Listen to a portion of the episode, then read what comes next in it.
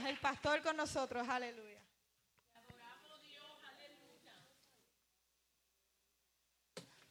Gloria a Dios, aleluya. Dios le bendiga.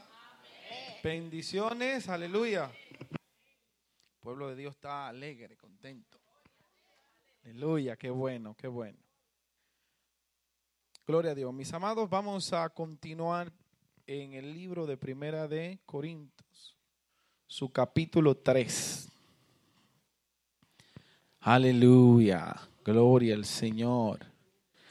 Recuerden que estamos estudiando este libro, vamos a estudiar completo, poderoso Dios. Porque hay muchas enseñanzas muy, muy ricas en este libro. Aleluya. Entonces estudiamos un capítulo, gloria a Dios, cada vez que no hay eh, sociedad, pues entonces, o sea, el culto de damas y de jóvenes, tomamos para estudiar la palabra de Dios, libro de Corintios, capítulo 3. Cuando lo tenga, dígame. Primera de Corintios. Corintios. Amén. Gloria a Jesús. Aleluya. Gloria a Dios. Una vez más le pido eh, disculpa a la congregación. Estamos arreglando. Así que si ustedes ven cualquier cosa mal, mal puesta, mire para otro lado. Gloria a Dios. Aleluya. Eh, tenemos muchas cosas desorganizadas todavía, pero hemos organizado más de las que están desorganizadas. Eso le podemos decir. Aleluya. Pero al final todo va a quedar bien. Gloria a Dios. Cuando terminemos, va a quedar precioso, hermoso. Que usted se va a sentir a gusto de venir a la casa del Señor. Aleluya. Gloria a Dios. Amén. Están ahí en Primera de Corintios. Gloria al nombre de Jesús. Voy a empezar aquí mismo rápidamente, eh, quizás sin hacer algún tipo de introducción. Aleluya.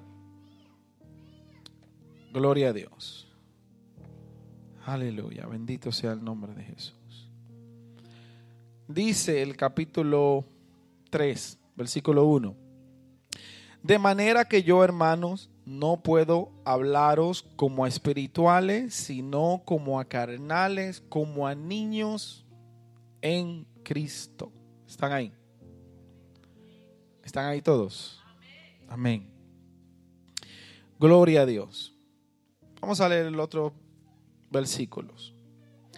Os di a beber leche y no vianda, porque aún no erais capaces, ni soy capaces todavía porque aún soy, vuelve y repite, carnales. Pues habiendo entre vosotros celos, contienda y disensión, no sois carnales y andáis como hombres.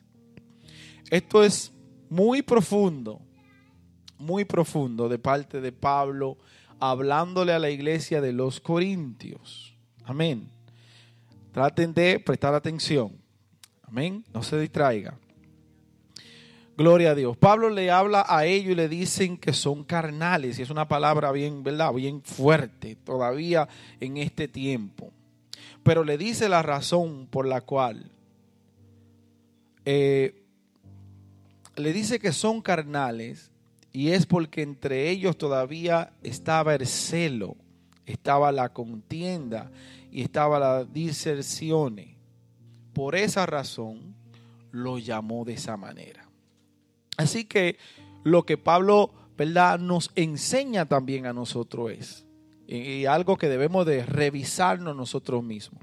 Si todavía uno de nosotros anda con celos, con contienda, con divisiones, con diserciones, entonces nos estamos portando como un niño como un carnal, como alguien que todavía se le está dando leche.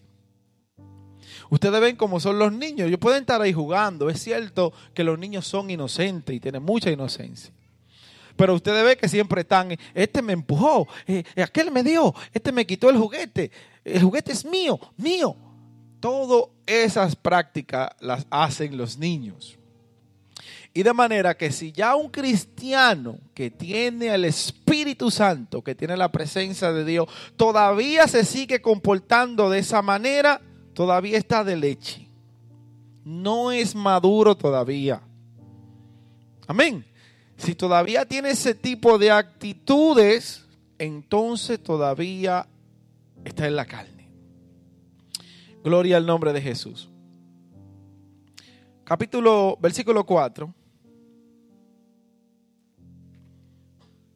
Gloria a Dios. Dice, porque diciendo el uno, yo soy, ciertamente soy de Pablo, y el otro de Apolo, no sois carnales. O sea, aquí ellos están teniendo un problema y es que la iglesia está dividida entre hay algunos que quieren a Pablo y otros que quieren a Apolo. Apolo, ustedes saben que era un hombre muy elocuente, un hombre que predicaba eh, la palabra con elocuencia, aunque no conocía del bautismo del Espíritu Santo. Y estaba Pablo por otro lado, ¿verdad? Y cada uno de ellos tenía, eh, a uno le gustaba, a uno le gustaba Pablo, pero a otro le gustaba más Apolo. Pero Pablo le dice algo. Dice, yo planté oh no, perdón, el versículo 5 dice, ¿qué pues es Pablo? ¿Qué pues es Apolo? Servidores por medio de los cuales habéis creído. Eso según lo que cada uno conoció del Señor. Dice, yo planté, Apolo regó, pero el, por el crecimiento lo ha dado Dios. Cada uno en el Señor hace una función hay uno que siembra la palabra y hay otro que se encarga de regar. Uno siembra, uno riega. El que siembra es aquel que habla la palabra, que la predica. Cuando llega en el corazón de esa persona y esa persona aceptó a Cristo como Salvador, ahora hay que darle el mantenimiento. Usted no simplemente siembra algo y la deje ahí. Usted tiene que regarla, ¿verdad? usted le echa agua, usted la abona, usted la cuida, usted la limpia, ¿verdad? Entonces Pablo está diciendo esto de, de Apolo. Uno siembra, uno siembra, otro riega, pero en verdad el que da el crecimiento, el que ayuda a crecer, es el Señor. Amén. Entonces, gloria al nombre de Jesús. Dice Así que ni el que planta es algo, ni el que riega, sino de Dios que da el crecimiento. O sea, aunque yo siembre, eso no significa que yo soy mayor que el que, el que riega. Cada uno de nosotros tenemos una función. Vuelvo y repito, uno siembra, el otro riega. Pero delante del Señor somos iguales. Yo no me puedo creer más que mi otro hermano porque yo haga tal labor ni porque yo tenga tardón. Todo delante del Señor somos iguales. Por ejemplo, si hay una persona que tiene un don, por ejemplo, un don profético, y hay una persona que tiene un don de sanidad, y en la iglesia hay una persona que necesita sanidad, ¿cuál de los dos dones se debe usar? lógicamente el que necesita sanidad.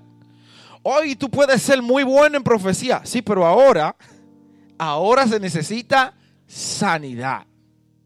Y el que está en la sanidad es el que va a operar.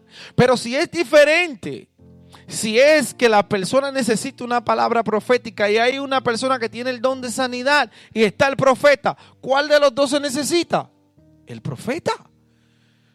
No significa que uno sea más que alguien, sino que en el momento que la necesidad surgió, se usó aquel que tenía el don para la ocasión, para el momento. Y yo quiero que de verdad prestemos atención a esto aquí. Algo muy importante. Dice, y el que planta y el que riega son una misma cosa, o sea, somos igualitos aunque cada uno recibirá su recompensa según su labor. ¿Por qué? Porque hay gente que trabaja en el Señor. Hay gente que trabaja, que se esfuerza. aunque seamos lo mismo, pero hay gente que trabaja más que otro.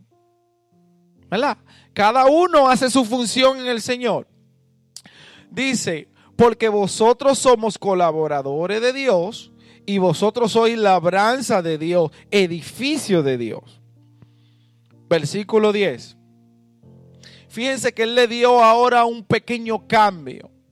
Estaba hablando de labranza y de momento cambió a edificio, a edificación. Dice el 10, conforme a la gracia de Dios que me ha sido dado, yo como perito arquitecto puse el fundamento y otro edifica encima, pero cada uno mire cómo edifica. Versículo 11. Porque nadie puede poner otro fundamento que el que está puesto, el cual es Jesucristo. Y aquí me voy a detener, porque ustedes saben que aún el mismo Cristo, cuando estaba hablando de que el agua, el río venía y daba con ímpetu, hablaba, habló de esto. Y dijo que una casa debería de ser, parafaseando, debería de estar fundamentada sobre la roca. Aquella casa que están fundamentadas sobre la roca, cuando viene una tempestad, cuando viene un, viento recio, cuando viene el río, se deborda y da contra ella, no se va a caer. ¿Por qué? Porque está fundamentada sobre la roca. O sea, no puede haber otro fundamento que, que Cristo. Cristo debe, usted, su fe debe estar fundamentada en Cristo. Si su fe está fundamentada en Cristo, usted está seguro de que no se va a caer. Ahora, si su fundamento es otro que no es Jesucristo, entonces tendrá problema a la hora que llegue la prueba, a la hora que llegue el desánimo, a la hora que llegue cualquier situación en tu vida, la casa se va a caer porque no tiene ese fundamento, no tiene ese fundamento que es Dios. Y Cristo fue el que habló de primero de fundamento. Y Pablo dice que el que vaya a edificar, si yo voy a predicar, si yo voy a enseñar lo que yo vaya a decir, mi fundamento tiene que ser Jesucristo. A la persona yo le debo hablar de Cristo. Ese debe ser el fundamento por el cual, el cual yo enseñe. Y Pablo dice que si alguno edifica, si alguno edifica, que tenga mucho cuidado cómo edifica. Porque nadie puede poner, versículo 11, nadie puede poner otro fundamento que el que está puesto, el cual es Jesucristo. Y si sobre este fundamento alguno edifica, alguno edificare, menciona Pablo, oro, plata, piedra preciosa, madera, heno, hojarasca, aquí Pablo menciona unos materiales para la construcción. Menciona varios materiales para la construcción. Fíjense, si hablamos de una edificación, y cuando hablamos de una edificación y decimos, ustedes se imaginan una, una edificación de oro. Usted no ha visto una edificación de oro por la calle, usted no ha salido y ha visto una casa y usted ha dicho, wow, mire esa casa, oro, completamente. ¿Por qué? El oro es escaso. Y el oro hay que buscarlo con profundidad, el oro hay que trabajarlo. ¿Verdad? El oro hay que trabajarlo. O de plata, o de ninguna otra piedra. ¿Por qué? Porque ya sea aún el diamante, el diamante usted tiene que entrar al río. Usted ha visto gente sacando diamantes en los ríos, como tienen que doblarse. lo que le quiero decir es que hay que trabajar a la hora de una edificación pura, buena, genuina. Hay que trabajar. ¿Verdad? hay que trabajar. Ahora, menciona Pablo otros elementos o otros materiales. Y la primera es de madera. Miren, pónganme una casita ahí que vimos de madera. Mira qué linda es esa casa. Una casita de madera. Preciosa. Y esos son uno de los, de la, de la, de los materiales que presenta Pablo de construcción. Pone madera. La otra casa es de, de heno o de, de, de, grama. Esa es la de grama, sí. Esa, esa, está hecha con, con grama afuera. Hay mucha, mucha, mucha gramita ahí afuera. ¿Eh? Muy, se ve muy grande, ¿no? Pero esa es, esa, esa casita es, es de, de grama. También hay otra, de hojas se puede encontrar. Nosotros encontramos una ahí, mira a ver si encuentra esa, mira, esas son hechas de hojas. Bien hermosa. ¿Verdad? Ahora, ¿cuál es el problema con esta casa? Un viento, no tanto el viento. A la hora que esto cogió fuego.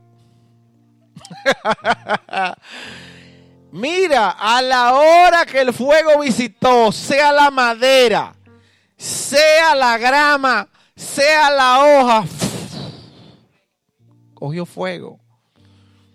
No así con lo que Pablo dijo, con lo que es el oro o con lo que son la piedra preciosa.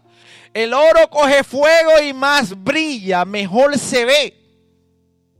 Y eso Pablo lo está poniendo. El que edifique, el que vaya a hablar de Cristo, tiene que tener cuidado como edifica. Usted tiene que saber lo que usted está edificando. Usted no puede poner otro fundamento sobre el que está puesto y también los materiales que usted va a usar tienen que ser materiales resistentes al fuego. Los materiales que usted usa no pueden ser vanos, no pueden ser materiales que no resistan. Ustedes, bueno, déjame, déjeme enseñarle este versículo para yo no adelantarme. Gloria a Dios. Versículo que sigue. Gloria a Dios. No, no. Um, Dice, la obra de cada uno será manifiesta, porque el día la declarará. Pues por el fuego será revelada la obra de cada uno, cual sea. El fuego la probará. Si permaneciera la obra de alguno que sobreedificó, recibirá recompensa. Si la obra de alguno se quemare, él sufrirá pérdida. Si bien él mismo será salvo, aunque así como por fuego. ¿Qué quiere decir Pablo? ¿Qué quiere decir Pablo? ¿Qué quiere decir Pablo? La obra de cada uno de ustedes como creyente, la obra de cada uno, lo que ustedes hagan hecho en el Señor, será pasada por fuego. Lo que sea que yo haya hecho. Y se va a saber, se va a saber en aquel día, cuando estén siendo coronados los hijos de Dios y estén llamando a cada quien por la obra que hizo, por la labor que hizo. Este ganó muchas armas y estén allí coronando y estén premiando, recompensando por el trabajo a lo que, lo que ustedes hayan hecho en el Señor el, día de la venida de Cristo, el día que estemos en el cielo, eso será, será glorioso. Porque Dios va a recompensar a todo el que trabajó en la obra de Él. Por si usted no lo sabía, Dios va a recompensar aún el que agarró una escoba, aún el que salvó una alma, a todo el que edificó la casa de Dios. En algún modo, el Señor lo va a recompensar en ese día. Y dice que la obra de cada uno de nosotros será pasada por fuego. Imagínese que usted no haya hecho nada, o lo que haya hecho lo haya hecho por mala gana, o lo haya hecho por envidia, o lo haya hecho por cualquier otra cosa. Será pasada por fuego. Y no es que usted no se va a salvar. Aquí dice claramente, usted será salvo, pero no tendrá recompensa. Cuando se pase por el fuego, la obra suya se va a quemar como se quemó la hoja, como se quema la madera, como se quema la grama seca. Por eso es que en el Señor cuando hacemos algo, es para Dios que lo hacemos. Y hay que hacerlo con gozo, con alegría, porque es para el Señor que lo hacemos. Y Dios no olvida, hermano, Dios no se olvida de las cosas que usted hace para el reino de Dios. Sea una alma que usted le predique la palabra y usted la entra al reino, a Dios no se le olvida. Y Dios da recompensa por eso. Pero el que no trabaje, hermano, aquel día terrible, usted es salvo, usted está ahí, usted, va a estar feliz, contento pero los demás que trabajaron en el reino serán premiados. Imagínense, todo el mundo siendo premiado. Y usted, si no trabajó en la obra, si no ha hecho nada para el Señor, yo que a nadie le prediqué. Yo, en la iglesia decían, vamos a hacer algo y yo me hacía el de la vista que lo haga otro. Y Dios recompensando. Y Dios dando a todo, a los que evangelizaron en la calle, a los que salían, a los que no le daba vergüenza el evangelio. Dios recompensando. Y uno allá atrás, ahí nada más viendo. Dice, usted será salvo, sí, pero usted no va a recibir la recompensa. Dios, aprenda esto. Dios recompensa, y yo he predicado mucho eso, Dios recompensa por todo. Si usted no lo sabía, Dios recompensa por todo. Y yo he predicado mucho de eso aquí. Dios recompensa por todo. La Biblia dice, es necesario que el que se acerca a Dios crea que le hay y que Él es que galardonador de lo que le buscan. O sea, Él premia por buscarlo. Por eso nada más. Si tú buscas a Dios, por eso Dios te premia. Dios premia por todo. Yo he predicado otras veces. Si usted le da a un hermano un vaso de agua fría, un vaso que usted le dé a alguien que ande predicando por ahí, que sea un misionero, que esté por la calle y usted lo vea fatigado y usted le diga, déjame darle a este hermano un vaso de agua fría. ¿Qué dice la Biblia? Que de cierto por eso vas a recibir tu recompensa. Dios premia por todo. Si en la casa de Dios usted en alguna área trabaja para Dios, en la área que sea, pero que usted siempre ha dicho, no simplemente vine aquí a sentarme, yo quiero eh, construir en el reino de Dios, yo quiero trabajar en el reino de Dios.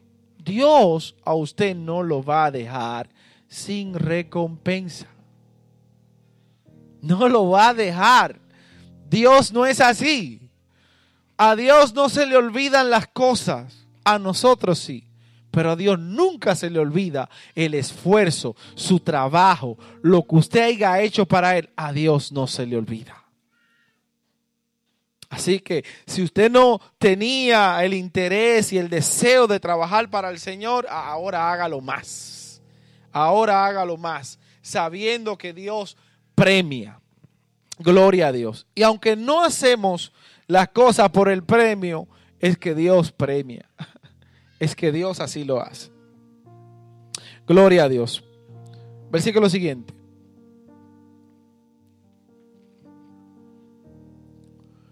Gloria a Dios. Dice, ¿no sabéis que sois templo de Dios y que el Espíritu de Dios mora en vosotros? Si alguno destruye el Espíritu de Dios, Dios lo destruirá a él porque el templo de Dios, el cual soy vosotros, es, santo es. Nadie se engaña a sí mismo. Si alguno entre vosotros se cree sabio, sabio en este siglo, hágase ignorante para que llegue a ser sabio.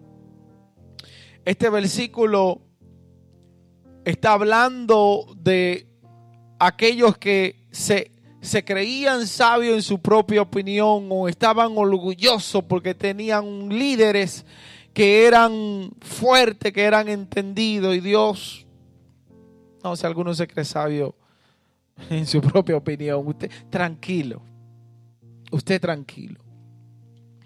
Pero el versículo, cuando empieza el versículo, dice que nosotros somos templo del Espíritu Santo. Usted es el templo del Espíritu Santo. Usted es la morada de Dios. El Espíritu de Dios mora en usted.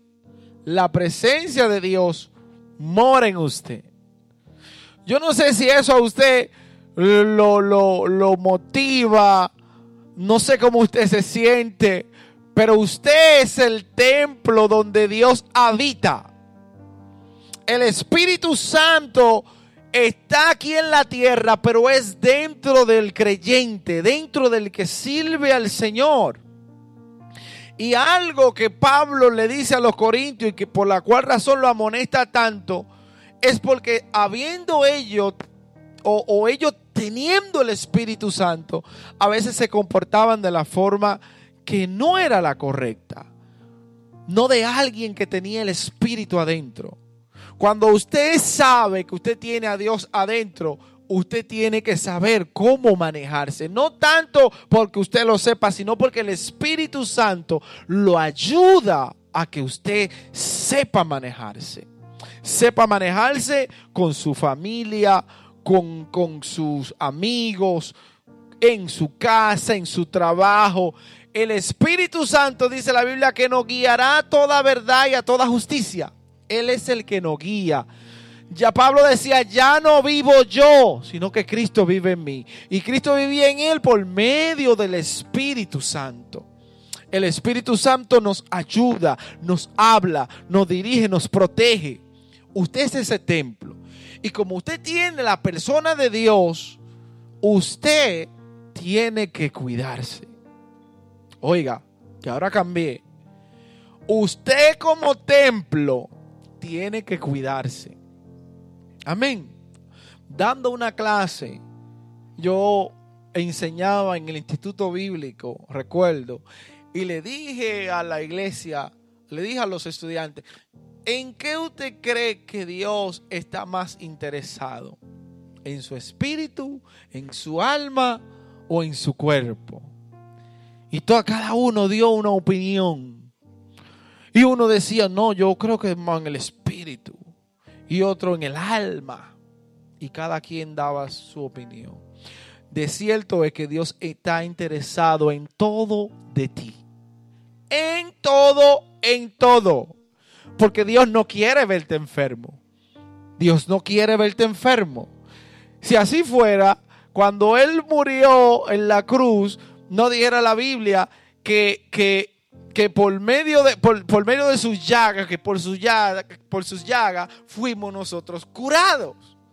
¿Por qué? Porque Dios quiere verte sano.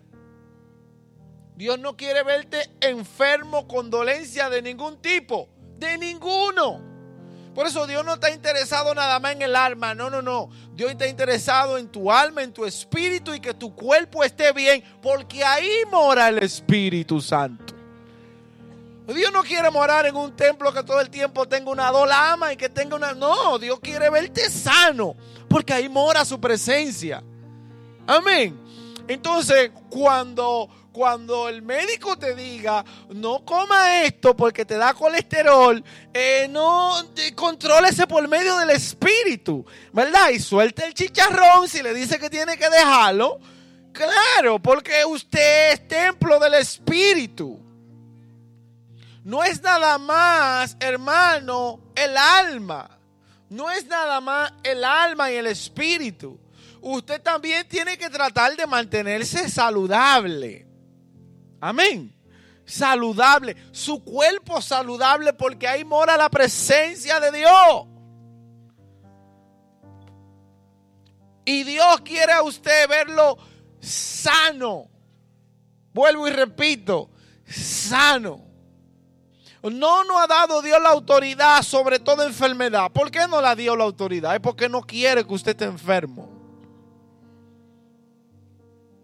Amén. Por eso oramos. Por eso reprendemos cualquier espíritu de enfermedad en la iglesia. Sea que sea. No haga esa enfermedad y que esté mi enfermedad, como yo oigo gente hablando. Mi enfermedad. ¿Qué es mi enfermedad? Esa enfermedad no es suya. No es suya. Amén.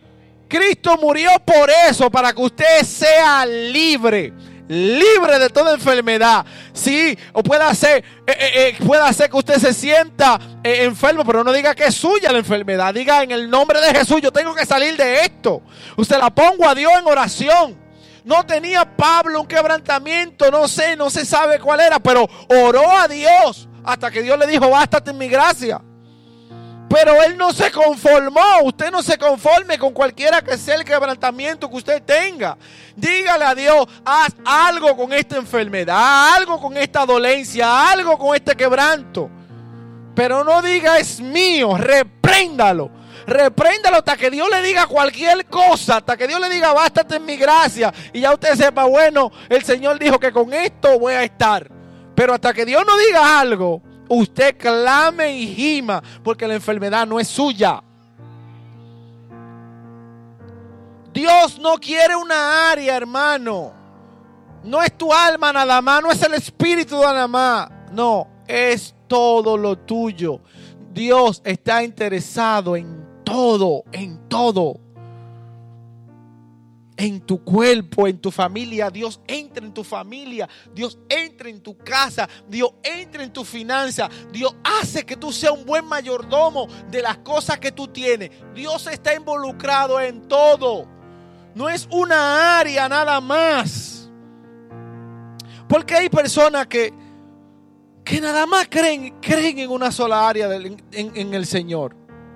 Usted le dice, hermano, eh, eh, eh, mira, siento algo en mi casa. He escuchado que, de noche, no sé, se mueven los platos. Hay cosas raras. Y usted dice, vamos para allá, vamos a orar. Y creen en eso. Sí, ven, pastor, venga, venga y ore. Y vamos y oramos y reprendemos y todo se va. ¿Verdad? Y está bien todo en la casa fluyendo. Y la persona está bien y crea esa palabra y cree que en el nombre de Jesús no puede hablar ningún espíritu, pero solamente cree esa parte. Pero usted le dice a ellos, tú sabes que Dios también prospera y puede bendecirte.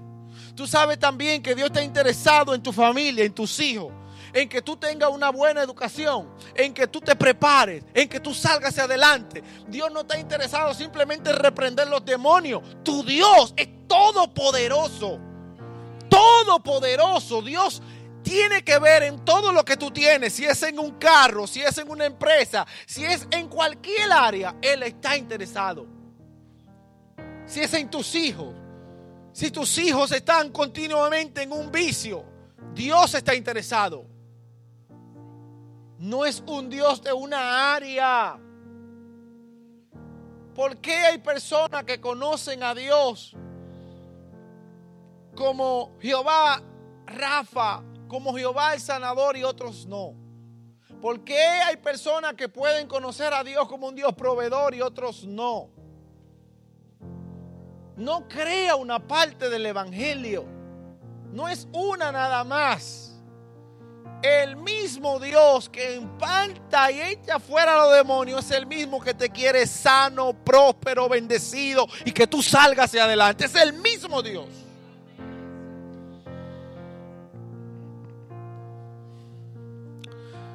Aleluya. Descubra esto, hermano.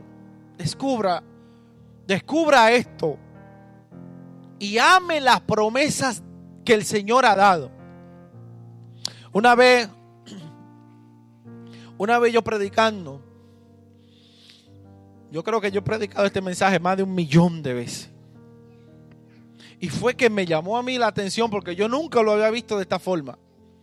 Ustedes se acuerdan de David de Goliat y todo el mundo, ¿verdad? Sabe esa historia. Todos sabemos esa historia. desde pequeño, de la escuela dominical, nos están enseñando de David Goliat, ¿verdad? Pero hay algo que yo noté. Cuando David llegó al campamento, estaba Goliat amenazando al pueblo. ¿Se acuerdan de eso? Diciendo, deme un hombre. Yo sé que hasta ahí usted sabe. Diciendo, deme a un hombre, deme a un hombre, deme a un hombre. Todos los días amenazando al pueblo de Dios. Pero cuando yo estaba leyendo detenidamente, me encontré otra cosa que pocas, pocas personas le han prestado atención. Saúl estaba diciendo, al que venza a ese gigante, yo le voy a dar mi hija, yo le voy a dar riqueza, yo le voy a librar de impuestos. Nadie le estaba prestando atención a esa palabra. Nadie. ¿Por qué? Estaban viendo al gigante. Y mientras usted está viendo al gigante, usted no está mirando ninguna otra noticia, ningún otro nada.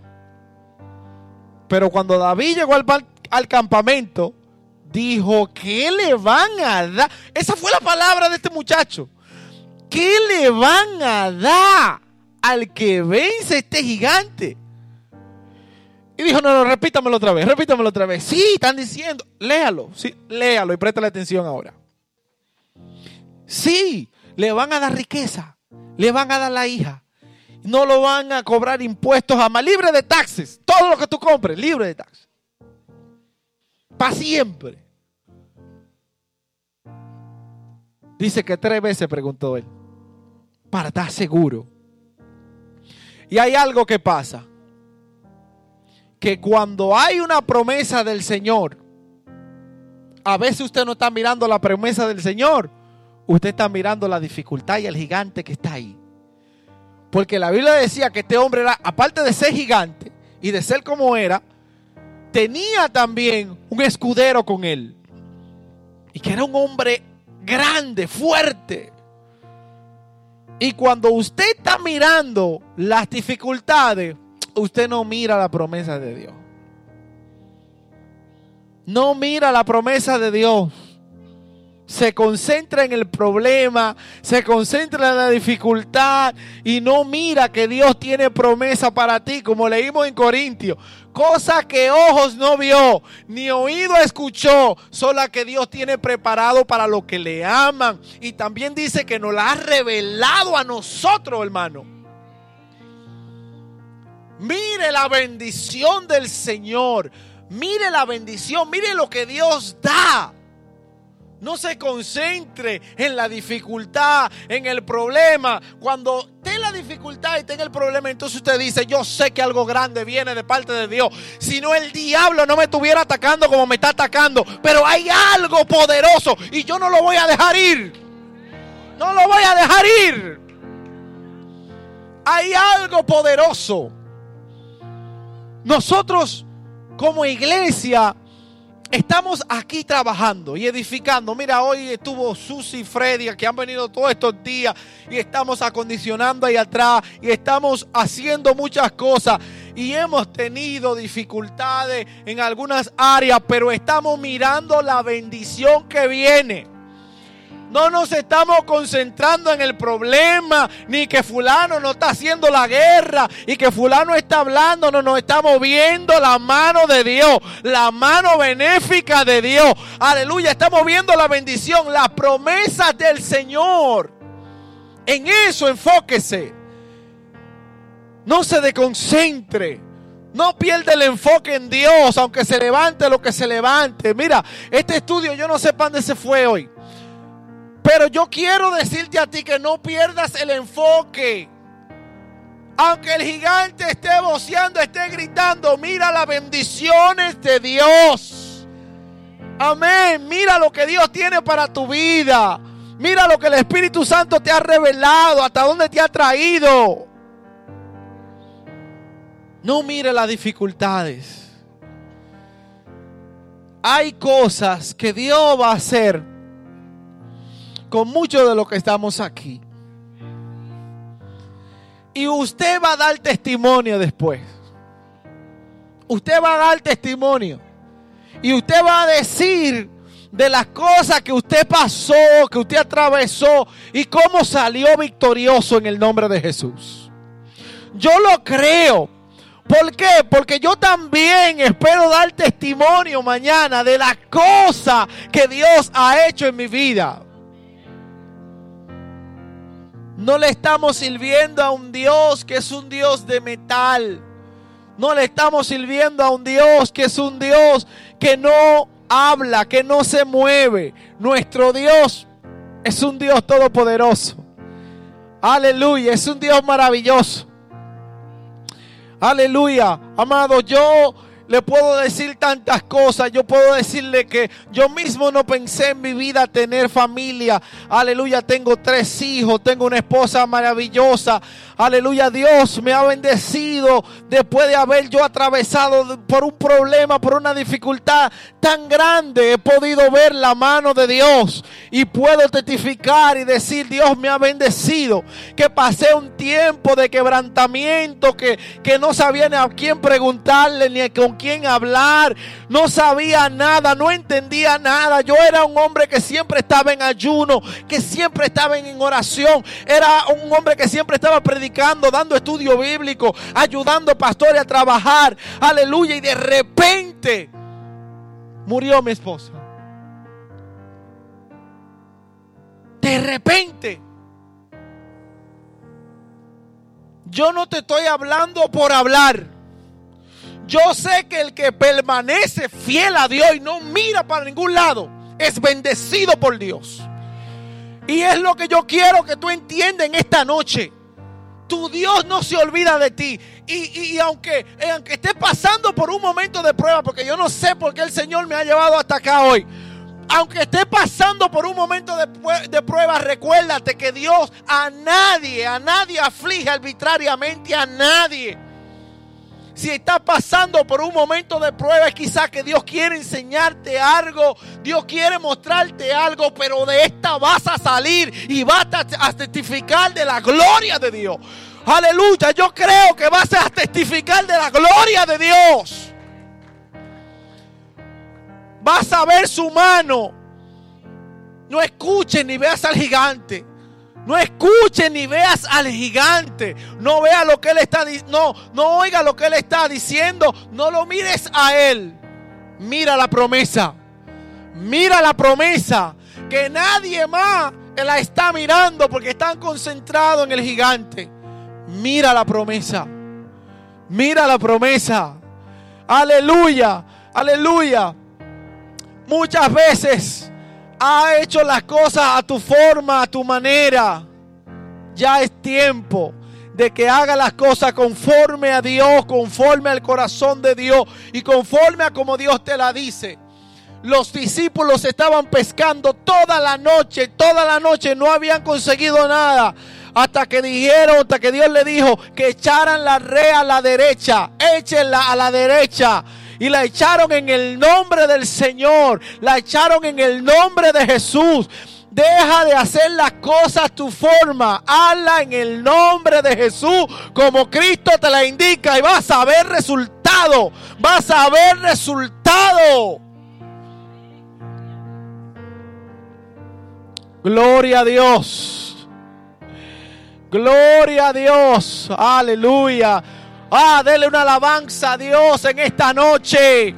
Aleluya.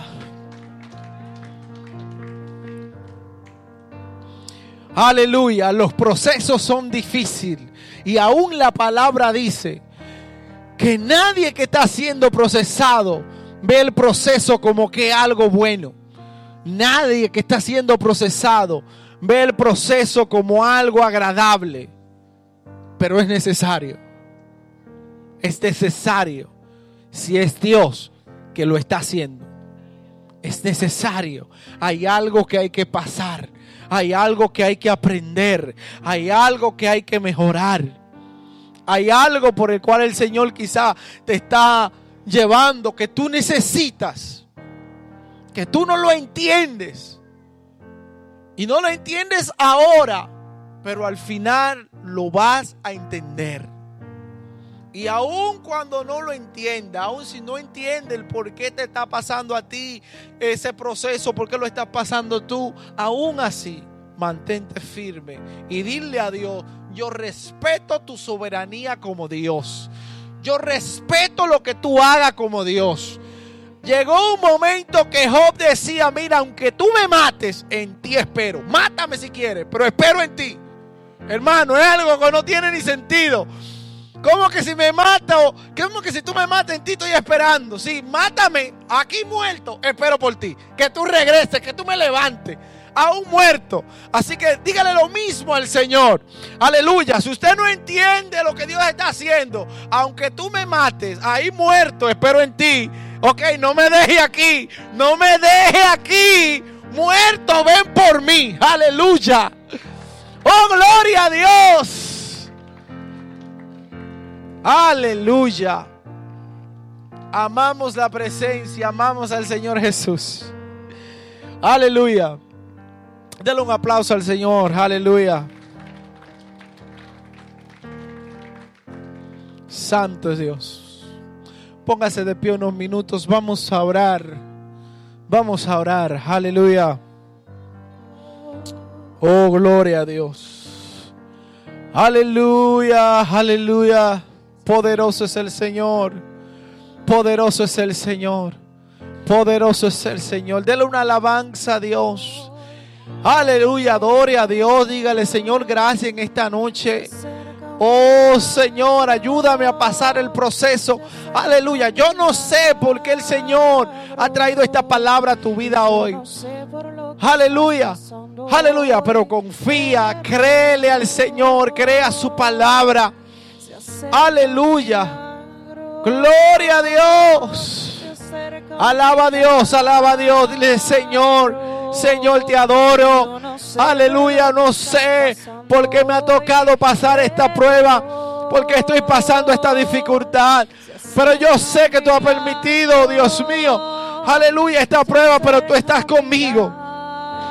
Tú estás conmigo. Tú no me desamparas. Tú no me dejas solo. Tú no me dejas solo, Dios. Aleluya. Gloria a Dios. Oh, poderoso. Hermano, alabe a Dios. Que hay un mover del Espíritu precioso en esta noche. Espíritu Santo. Oh, Santo Dios, te alabo, te alabo, te adoro, Dios. Hay poder en Dios. Que el Espíritu te fortalezca en esta noche.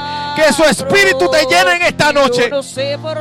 Que tu Espíritu. Ah, Aleluya. Te restaura el poder de Dios. Te restaura. Te restaura. Te restaura. Te llena. Aleluya. Oh, gloria. Aleluya. Oh, poderoso, poderoso. Oh, gloria a Dios, Señor. Necesitamos de ti, tu, tu, intervención en nuestras vidas. Oh, Dios bueno y maravilloso. Aleluya. Oh, gloria a Dios. Oh, gloria a Dios. Ah, Hay poder en Dios. Llénate de su presencia en esta noche. Llénate de su presencia en esta noche. Lenguas de fuego, aleluya. Poderoso. Oh Dios eterno. Oh Dios maravilloso.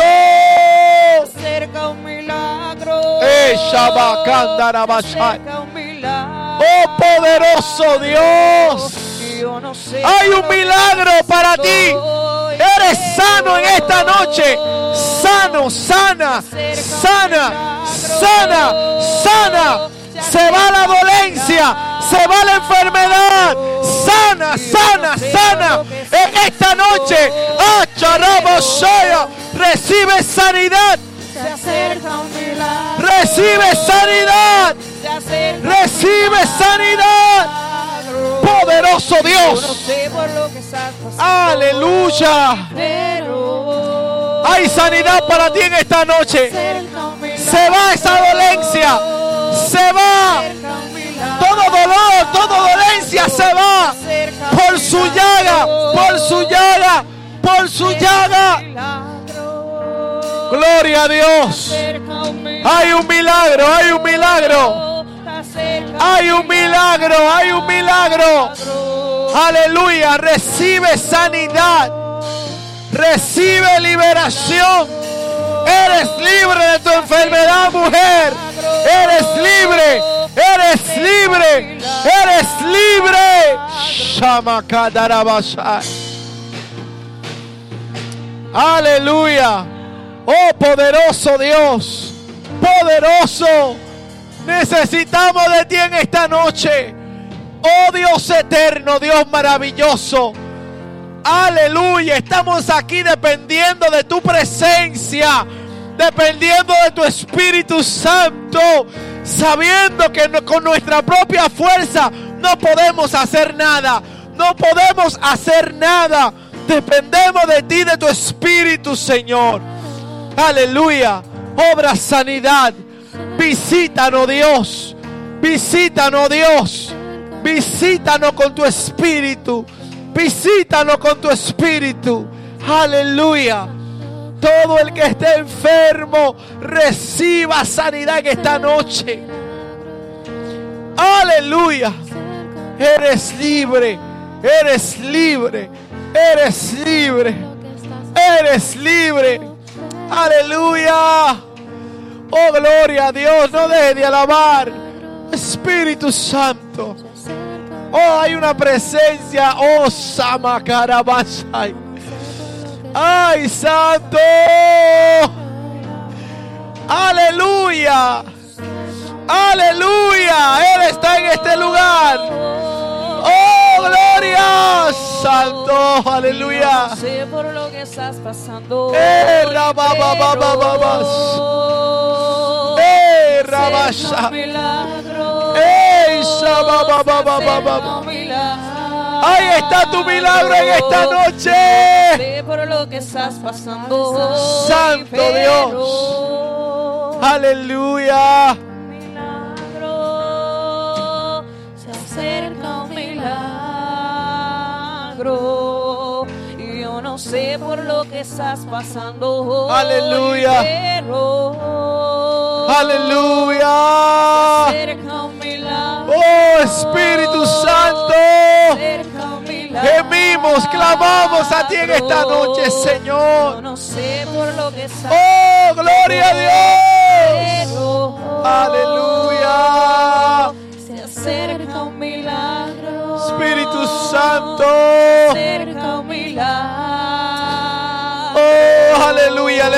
Tus manos, levanta tus manos.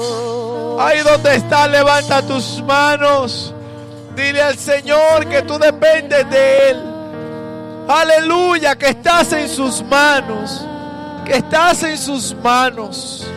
Aleluya, que dependes de Él para seguir. Aleluya. Aleluya. Oh, shabarabababababa. ¡Ey, santo, santo! ¡Aleluya! Dependemos de ti, Señor. Aleluya. Aleluya. Estamos aquí en tu presencia, Dios. Aleluya. Aleluya, Señor. Santo. Oh, poderoso Dios. Se acerca un Ah. Oh, Yo no sé por lo que está Eh, pero se acerca un milagro. Se acerca un milagro. Yo no sé por lo que estás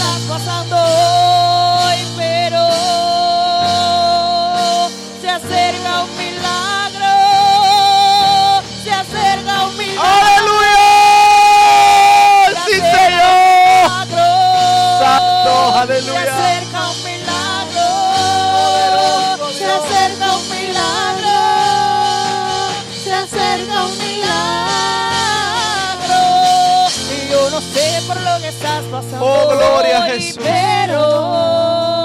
Gracias, Señor. Gracias, Señor. Gracias, Señor. Aleluya, aleluya. Poderoso Señor. Gracias, Espíritu Santo. Aleluya, aleluya. Dios es bueno, Dios es bueno. Su Espíritu está aquí, su presencia está aquí. Aleluya, su presencia está acá. Su presencia está acá. Sharabaka.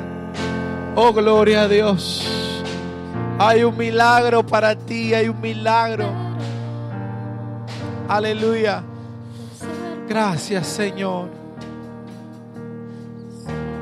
Gracias, Señor. Santo, santo. Santo, santo. Gracias al Señor. Aleluya. Oh, Santo Dios. Aleluya. Gloria a Dios. Aleluya.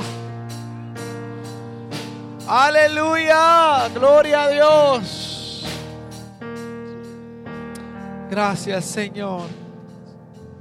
Gracias Señor. Aleluya. Gracias Espíritu Santo. Aleluya. Nuestro Dios es bueno y maravilloso. Aleluya. Aleluya. Somos el pueblo de Dios. Somos la iglesia. Aleluya. Aleluya. Santo. Gracias Espíritu Santo. Dale un aplauso a nuestro Dios. Maravilloso es Él. Gloria a Dios. Dios le bendiga a mis amados de manera especial.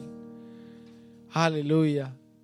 Gloria a Dios. En este día tenemos una visita, no, no la no le apuntaron el nombre. Aleluya. ¿Cuál es su nombre, amada? Sí, Nelsida. Bienvenida a la casa del Señor. Denle un aplauso, iglesia. Bienvenida a la casa de Dios. Nos alegra que esté con nosotros. Aleluya. Gloria a Jesús. Si hay alguna petición que tiene, tiene, tiene alguien en la casa, pues vamos a orar y así despedimos el servicio de esta noche. Gloria al nombre de Jesús.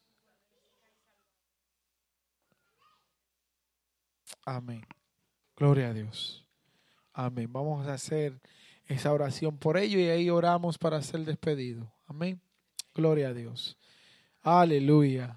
Yo quiero a usted dejarlo con ese sabor del Espíritu. Que usted se vaya así mismo.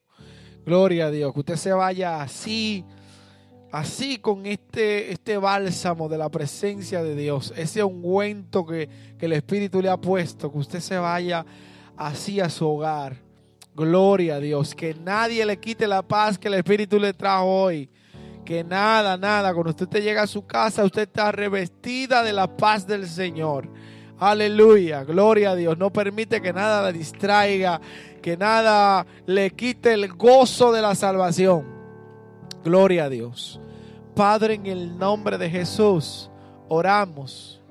Oramos, te presentamos Salvador, presentamos a Jessica, Señor, que no se sienten bien. Ellos están en tus manos, Dios. También te presentamos a Rosa, a Edwin, que no están aquí en esta noche. Y cualquier otro hermano que no esté aquí, te lo presentamos, Dios poderoso. Pero ahora nos vamos a nuestros hogares, nos vamos a nuestras casas. Llévanos con tu Santo Espíritu, llévanos. Guíanos, dirígenos. Que nada nos quite el gozo de la salvación. Que nada nos quite la paz.